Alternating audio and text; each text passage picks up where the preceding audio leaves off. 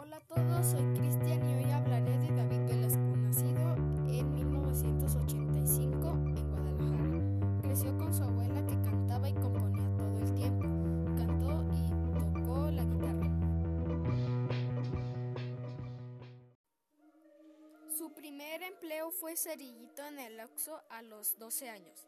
Después en Mr. CD estudió cocina, trabajó de cocinero, bartender, mesero, vendió raspados en Cancún, incluso pasó por el seminario para ser sacerdote, aunque solo duró dos semanas. Está a punto de cumplir tres años en la banda y ha recorrido varios países, entre ellos Colombia, Costa Rica y Estados Unidos. Han sido nominados para los premios Grammy Latino por su disco Moctezuma.